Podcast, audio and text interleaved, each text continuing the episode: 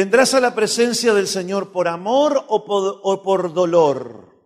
¿Cómo es la cosa? Vamos a contestar esta pregunta por las escrituras. Apocalipsis 2.4, pero tengo contra ti que has dejado tu primer amor. La nueva traducción viviente dice, tengo una queja en tu contra. No me amas a mí, en primer lugar, ni se aman entre ustedes como al principio. Dios hace su primer llamado. ¿Vieron cómo hacen a veces las reuniones? Primer llamado a la hora tal. El primer llamado de Dios es siempre con ternura, con amor. De hecho, Oseas capítulo 11, verso 4 y 5, dice la nueva versión internacional, los atraje con cuerdas de ternura, los atraje con lazos de amor, les quité el yugo de la cerviz y con ternura me acerqué para alimentarlos. Aquí está hablando de la figura de cuando Dios estaba en Israel, en Egipto, liberando a su pueblo. Vamos a decirlo más claro. Cuando Israel estaba bajo el yugo de Egipto y Dios libera a Israel, los israelitas estaban flaquitos.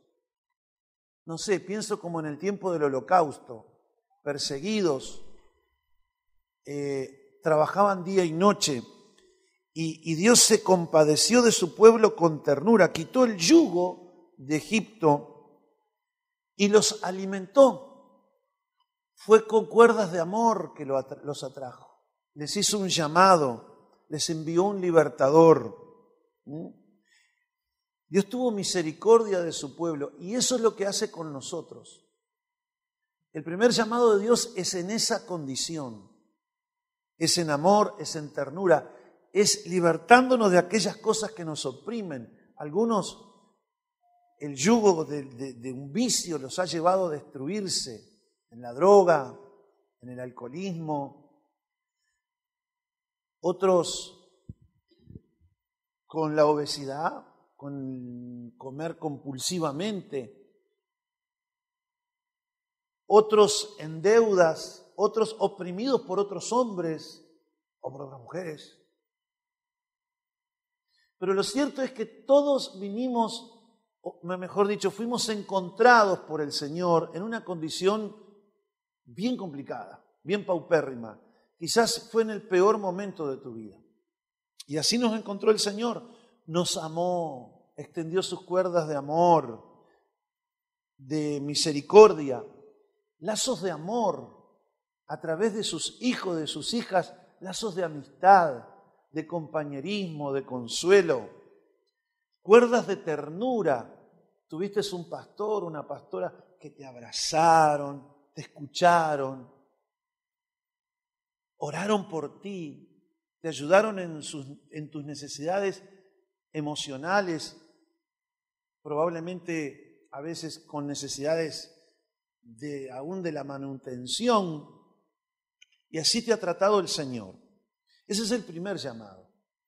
Pero algunos pasa ese momento como Israel y como que ya se empiezan a poner gallitos y ya no están atraídos a Dios y a adorar y a estar en la dulce comunión con su Espíritu Santo porque no le retribuyen a Dios el amor con que Dios les ha amado. ¿Con quién quieres estar tú? ¿Con quién quieres compartir la vida? A ver, dime, dime. Con las personas que amas. ¿No es cierto? Y con las personas que te retribuyen a tu amor. Eso es la gloria. Porque a veces uno ama como, como tirando piedras al vacío. Pero qué lindo es cuando uno ama y ese amor tiene, es un diálogo. Y a veces ese diálogo ocurre en silencio, cuando se ama. Está poético, pastor. Yes. A veces sí. No sé, me entra eso. y, y en el caso de Dios le pasa lo mismo. ¿Con quién quiere estar Dios? Con los que Él ama. ¿Te ama Dios? De tal manera te amó que dio a su Hijo para reconciliarse contigo. Por eso es que nosotros hoy decimos, reconciliaos con Dios, vuélvanse a la amistad con Dios, que Él será amplio en recibirlos, en perdonarles. Arrepiéntanse, cambien de actitud para con Dios, vuélvanse a los brazos de Él. Y Dios nos recibe, nos perdona, nos liberta. Y después lo otro que Él quiere no es simplemente sacarte el yugo y vuelve otra vez para el campo. Vuelve otra vez para el mundo. No, Él te quiere tener cada día en su presencia. Quiere enseñarte. Pero quiere también que haya reciprocidad en la relación. Ya no porque tú haces eso para ser salvo. Ya no porque le estás pidiendo algo. Le estás pidiendo un cheque o le estás pidiendo una sanidad o alguna cosa a Él. No, ya simplemente porque eso, la salvación y el perdón nos ha sido dado por gracia. Pero ahora queremos complacerle y retribuir el amor con que Dios nos ha amado.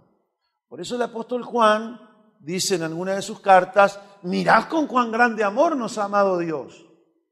No solamente ha hecho un milagro en tu vida, extendió sus cuerdas de amor y de misericordia, se reveló a ti mientras no se ha revelado a otros, te alumbró a ti para que le conozcas, aún desde la niñez quizás. Mira cómo ha sido Dios contigo, pero además de eso, mira la cruz. Observa la cruz, porque Él allí manifiesta su máxima expresión de amor. Si solamente Dios hubiese entregado a su Hijo por nosotros, ya eso era suficiente.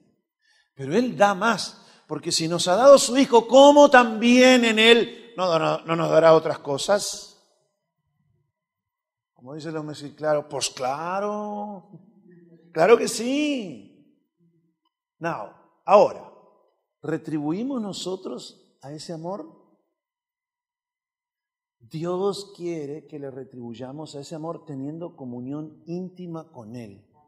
David aprendió eso y dijo, una cosa he demandado a Jehová y esta es la que buscaré todos mis días.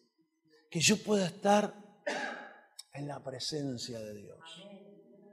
En su santo templo. Hoy el, templo es la iglesia, donde Él habita, donde pone su espíritu.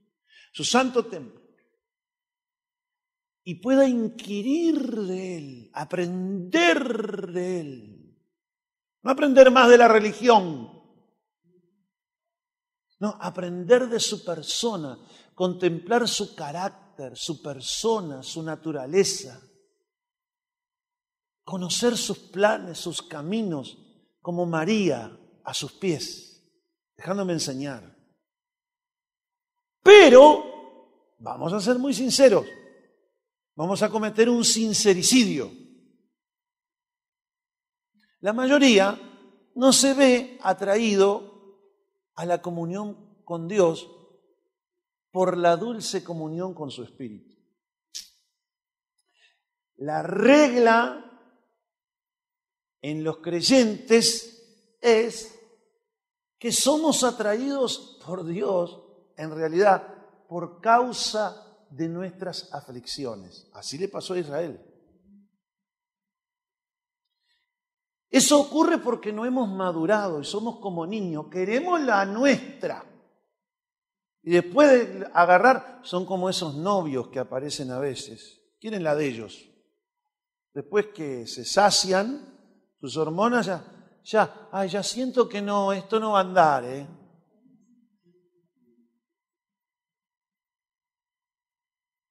porque obtienen lo que querían. Y a veces así somos con Dios. Ya obtuvimos lo que teníamos. Bueno, no, no vamos a estar metidos dentro de la iglesia y andar sirviéndole a Dios y eso orar todos los días. Tampoco el fanatismo, ¿eh? es muy malo el fanatismo. Mirá los musulmanes cómo se ponen cuando se ponen fanáticos. Y le empezamos a buscar vueltas. Todo para justificar nuestra falta de amor por Él. Porque si le amamos, queremos estar con las personas que amamos. ¿No es verdad, madres? Que ustedes son madres desde que lo engendraron hasta que están pelados y viejos y todavía los tratan como unos niños. Son madres forever and ever. ¿Cierto? Están pendientes. Yo le digo con autoridad esto porque hace 33 años que convivo con la misma madre.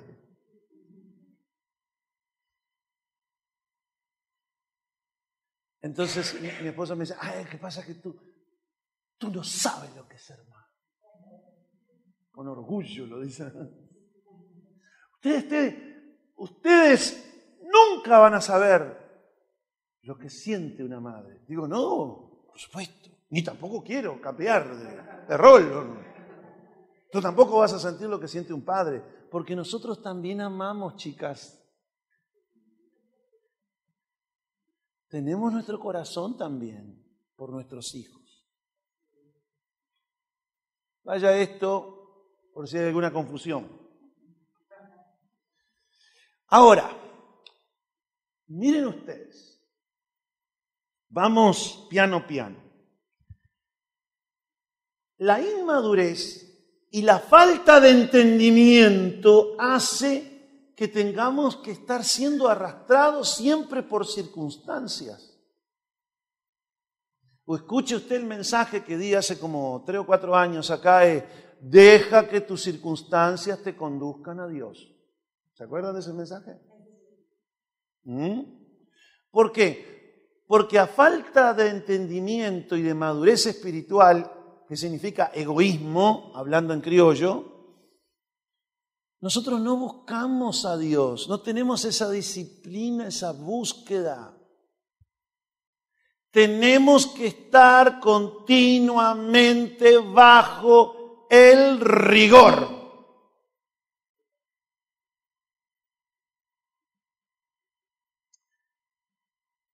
Salmo capítulo 32, verso 9. Escuche bien, mire lo que dice la palabra de Dios. no tengo nada que ver, ¿eh? El Espíritu Santo. No me mire a mí con tirria, porque yo sé que en el pago algunos me tienen idea, como dice el, el salmista Larralde. No seáis como el caballo. O sea, en otras palabras, se lo digo así, es como que Dios nos dice en esta noche, no seas caballo, no seas como el mulo, sin entendimiento, que han de ser sujetados con cabestro y con freno, porque si no, no se acercan a ti. Yo viví más de 20 años, hasta los 22 años, en la zona rural. Y algo conozco de caballos baguales esos caballitos amorosos que usted le da un besito, que le peina las crinas. Mire, para que el caballito haya llegado a eso,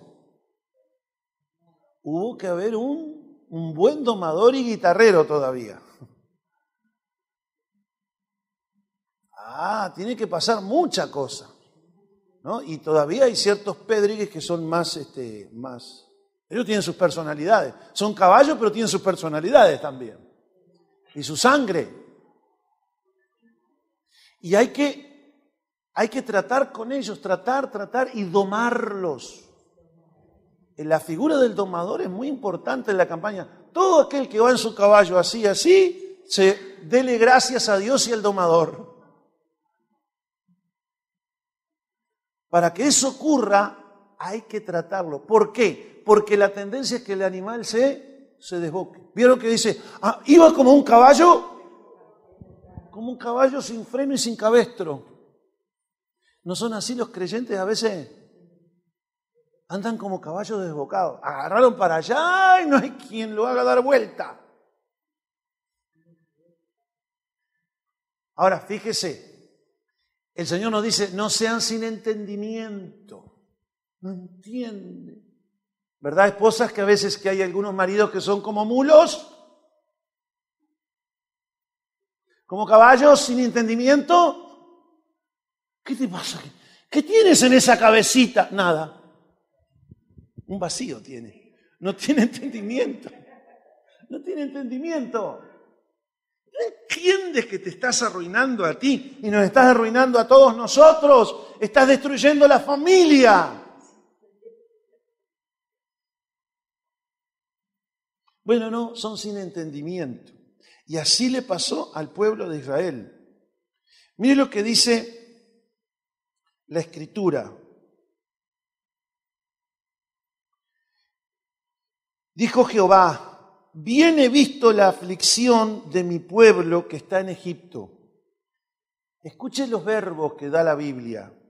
Y he oído su clamor, he oído su clamor a causa de sus exactores o de sus opresores. Dice, he visto la aflicción y he oído su clamor. Y he conocido, o sea, esto tiene que ver con intimidad, conozco bien de cerca las angustias de mi pueblo.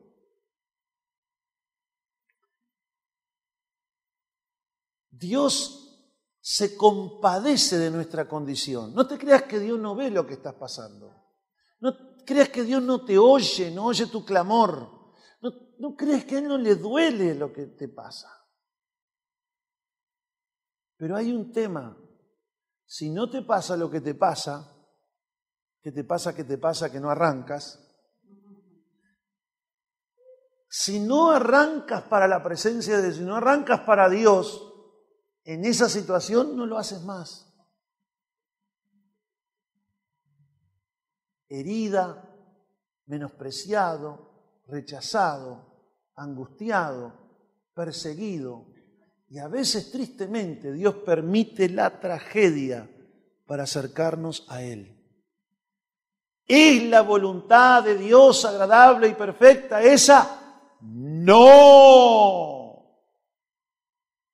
¿Por qué la permite? La permite porque a través de la voluntad permisiva te lleva a la directiva, te lleva a la que es agradable, que es estar en su presencia, inquiriendo de él, cuando él se te revela a ti y tú le vas conociendo.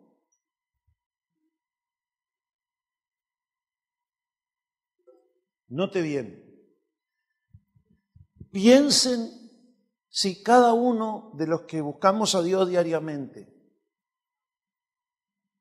piensen en esto que les voy a decir, si los peores momentos en cuanto a circunstancias no han sido coincidentemente los mejores momentos en cuanto a relación con Dios. Ahora, el tema es que después Él retira de a poco te empieza a sacar el yugo, te empieza a sacar, te empieza a dar paz, te empieza a abrir puertas. Y en lugar de estar tan flaquito como Israel en Egipto, empiezas a engordar. Y empiezas a estar mejor. Y empiezas a estar gallito o gallita. Eso es un, un uruguayismo, gallita. Empiezas a cacarear, algunos se ponen como pavo real, y empiezan a sentirse fuertes, ya empiezan a darle consejos a otros, a criticar a otros, porque ellos ya se han recibido. Es más, comienzan a servir a Dios, comienza Dios a usarlos ¿Y sabe qué empieza a pasar? Que nos empezamos a llenar de orgullo y de altivez y de autosuficiencia. Deuteronomio 32.15.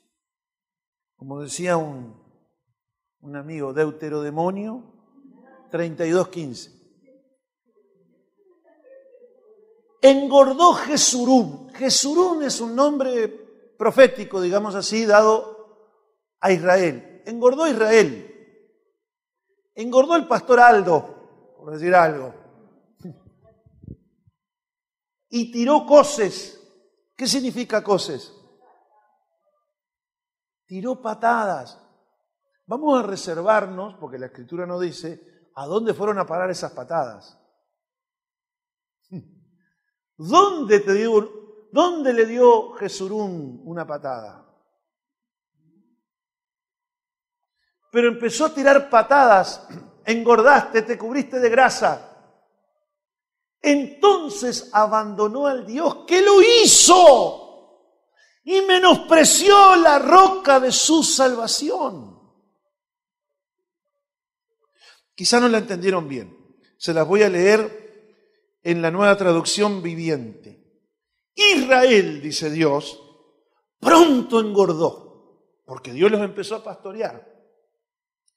Y se volvió rebelde. Pronto engordó, engordó Jesurún. Y se volvió rebelde contra qué? Contra lo que Dios quería, contra sus mandatos, contra la palabra de él empezó a tener mejores ideas que Dios, Jesurún.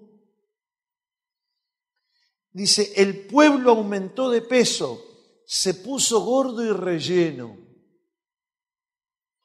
Entonces abandonó a Dios, quien lo había creado.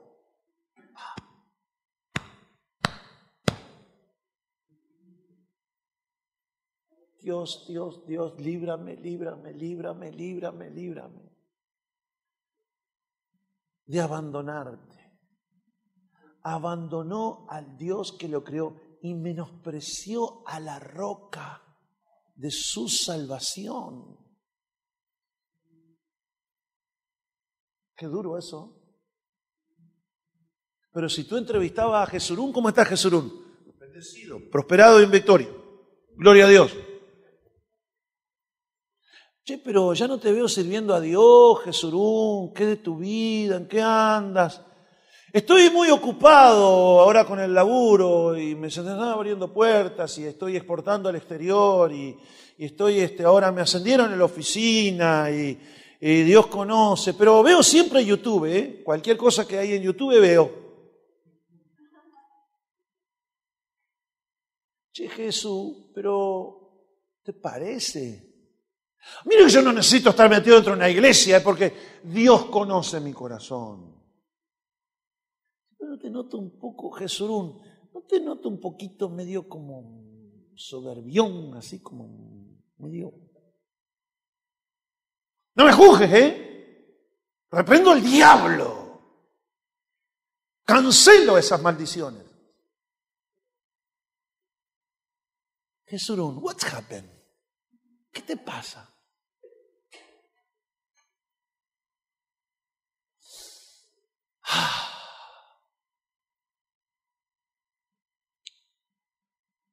Damas y caballeros, ladies and gentlemen, señores gerentes, señores directores, público en general,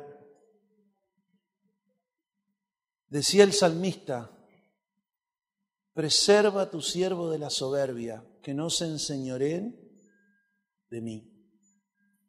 Cuando Jesurún se empieza a poner gordo y, satisfecho, ya no está tan afligido y, está, la va llevando, todo le empieza a molestar a, Jesurún. ¿eh? Entré y no me saludaron.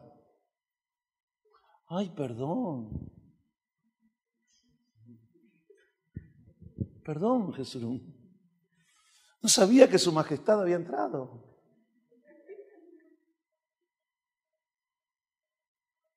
Tuve COVID y no me llamaron. Y sí, pero Jesús, pero si aprovechaste para irte de vacaciones con COVID. Pero igual, tendrían que haberme llamado, nadie se importa. Ya no hay amor en esta iglesia, ¿eh? Che, Jesurún, ¿y a cuánto ibas tú a visitar cuando los demás tenían COVID? No, no, pero yo siempre oraba. No se podía visitar, porque te contagiaban. No, tampoco te fuimos a visitar porque primero que te fuiste de vacaciones y segundo que nos contagiábamos. Pero Jesurún no entra en razón porque está sin entendimiento. Por favor, vayan a la feria, a comprar un par de... un par de, botellitas de entendimiento porque Jesús le está faltando.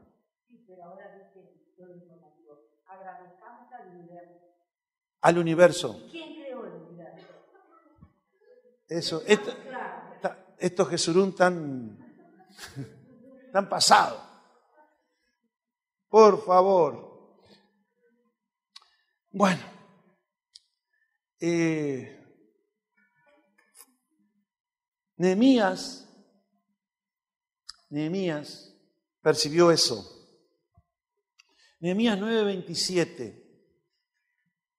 Nehemías vio que el pueblo se apartaba de Dios, que cuando le iba mejor, que cuando ya no estaba oprimido empezaba a inventar cosas. No solo se apartaba de la comunión de la familia de la fe, se apartaba su relación con Dios.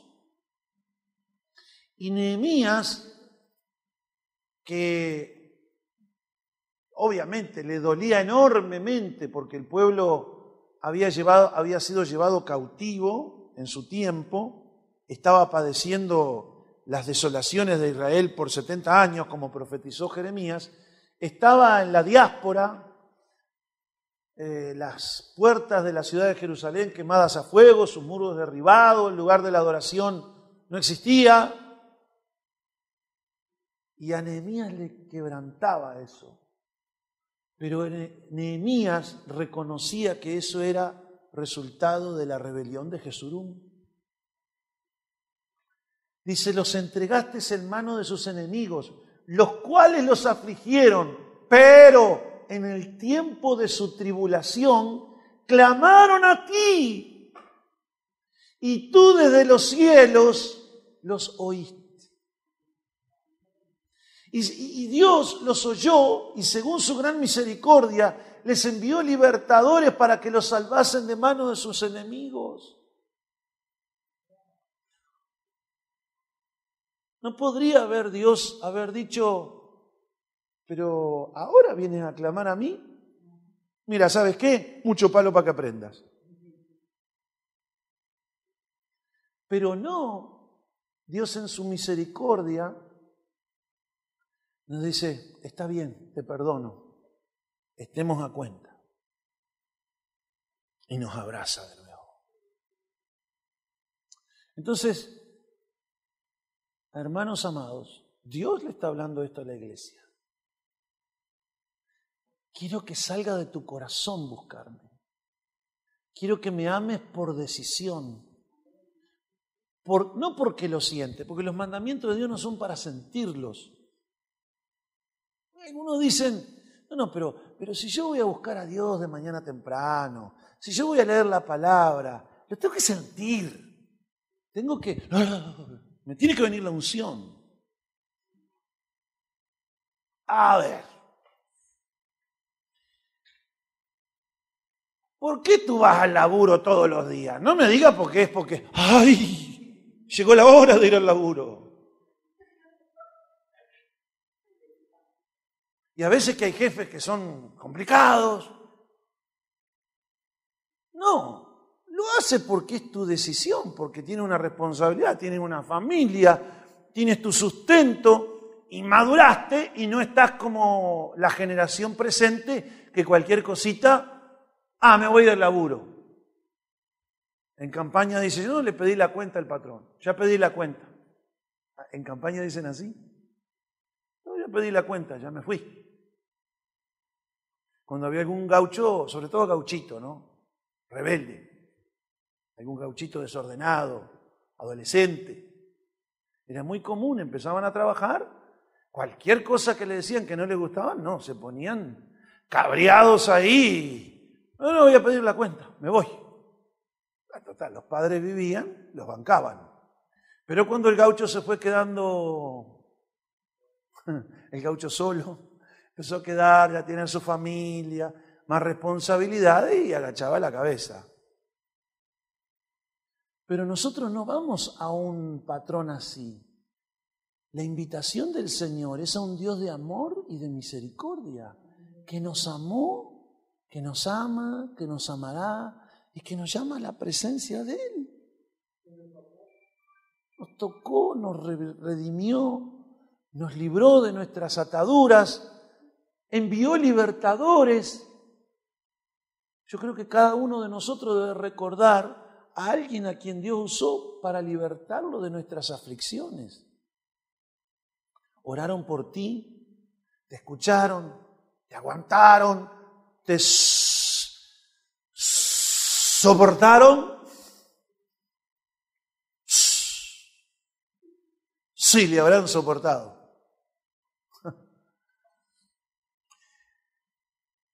Dios está advirtiendo a su pueblo hoy.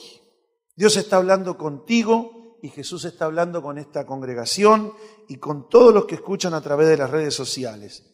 Y a los descarriados les dice, vuélvete a mí, a mi amistad, a mi presencia, y por ello te irá bien. Hallarás descanso para tu alma antes que sea tarde. A los adormecidos dice, despiértate, tú que duermes, levántate de entre los muertos. El Espíritu avisa, este es el final del tiempo final, pronto será tarde, vendrá Jesús como ladrón en la noche, cuando nadie lo espera. ¿Alguien esperaba el primero de marzo de 2020 una pandemia? Cuando quiso acordar, como, como, como dice el libro de Eclesiastés, leíamos en estos días, en los tiempos de oración, que dice que el hombre no, no reconoce los tiempos de aflicción y cae sobre ellos como la red del pescador. Y de repente estás atrapado en un lío, en un problemón, de un momento para otro. Saliste al laburo y terminaste en una comisaría. No lo planificaste.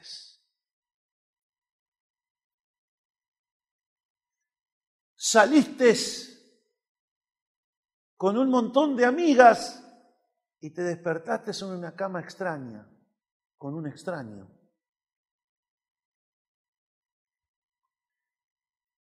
Porque el ser humano, sobre todo los que no están en comunión con Dios, no distinguen los peligros y las dificultades. Y así hay muchos cristianos. No distinguen las señales de estos tiempos. Es el final del tiempo final. He aquí, vengo, dice el Espíritu Santo, vengo en la persona de Jesucristo como ladrón en la noche. A los que juegan con el pecado, arrepiéntanse Vuélvanse a Dios, que les será amplio en perdonarlos y limpiarlos de toda la maldad. A los tibios dice el Señor, yo estoy a la puerta y llamo, si alguno me abriere, vendré a Él con mi Padre, cenaré con Él, tendré intimidad con Él, hablaré a su corazón, pero si permaneces tibio, serás vomitado de mi boca. No te basta la revelación a tener comunión conmigo por amor. No te basta las aflicciones que como acicate están sobre ti diariamente. Has culturizado tus aflicciones, te has acostumbrado, has naturalizado vivir así. Pero el Señor dice, acuérdate que la mitad de mi iglesia de las diez vírgenes, cinco estaban adormecidas. ¿De cuál grupo eres tú? Dice el Espíritu Santo en esta mañana, velad y orad. Orad y velad. Está despierto, consciente de lo que pasa en tu derredor espiritualmente. Ya no es tiempo, dice el Señor, de permanecer en el pecado. No es tiempo de permanecer separado de mí. Cada minuto, cada día que tú pierdes, no creas que no quedarás sin consecuencias. Hoy el Señor manda esta palabra de exhortación. Sí, es verdad. Con sal, pimienta, aderezo, para que a ti te guste. Pero hay un mensaje en lo que estoy diciendo. El que tiene oídos para oír, oiga lo que el Espíritu le ha dicho a la iglesia. Vamos a ponernos de pie. Mientras preparamos nuestro corazón para participar de la Santa Cena, vamos a orar, a hacer una sencilla oración. La unción está en este lugar. La presencia y el poder de la persona del Espíritu Santo está en este lugar. Está sobre esta congregación. Este es un año de expansión para esta congregación, un año de crecimiento, donde muchos serán afirmados y los que están flojos van a ser desgajados. Nos duele, pero a veces la poda viene para aquellas áreas del árbol que están sin fruto. ¿Oramos? Digamos así, Padre precioso. Padre precioso. Padre amoroso. Padre amoroso. Recibo tu palabra. Recibo tu palabra. Recibo de ti. Recibo de ti.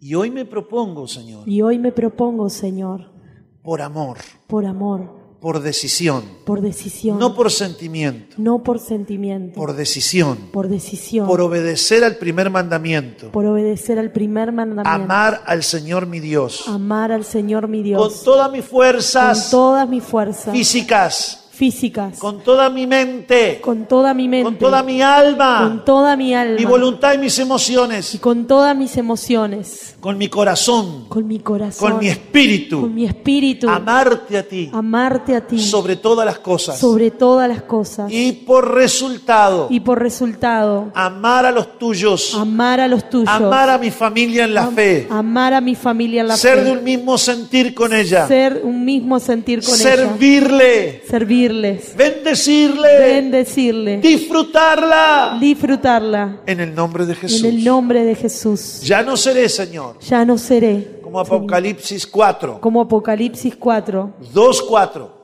dos bandos. Ya no tendrás contra mí, Ya no tendrás contra ti, sino tendrás a favor mío. sino que vendrás a Que favor te mío. amo a ti con todo mi ser Clamo a ti con todo mi ser y a mis hermanos, y a mis hermanos, como a mí mismo. como a mí mismo, Y más aún, y más aún, aún a los enemigos. aún a los enemigos. Señor amado, Señor amado, que el amor que el amor sea el distintivo sea identifi- más, Más. evidente evidente en mi carácter, en mi carácter, en mi persona, de mi persona, en mis intenciones, de mis intenciones, en mis palabras, de mis palabras, y en mis hechos. de mis sellos. En el nombre de Jesús. En el nombre de Jesús. Hago esta oración Hago esta oración solemnemente, solemnemente en el nombre de Jesús. en el nombre de Jesús. Decimos amén. Amén. Denle un aplauso a la palabra de Dios. Bien fuerte.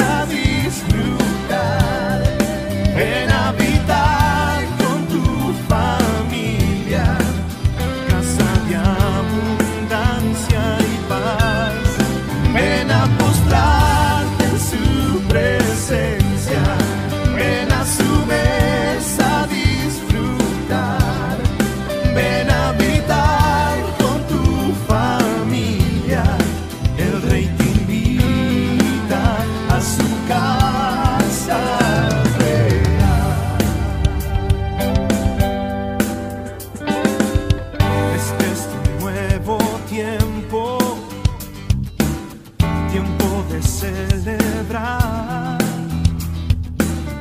La mesa está servida, ven y ocupa tu lugar. El rey está llegando.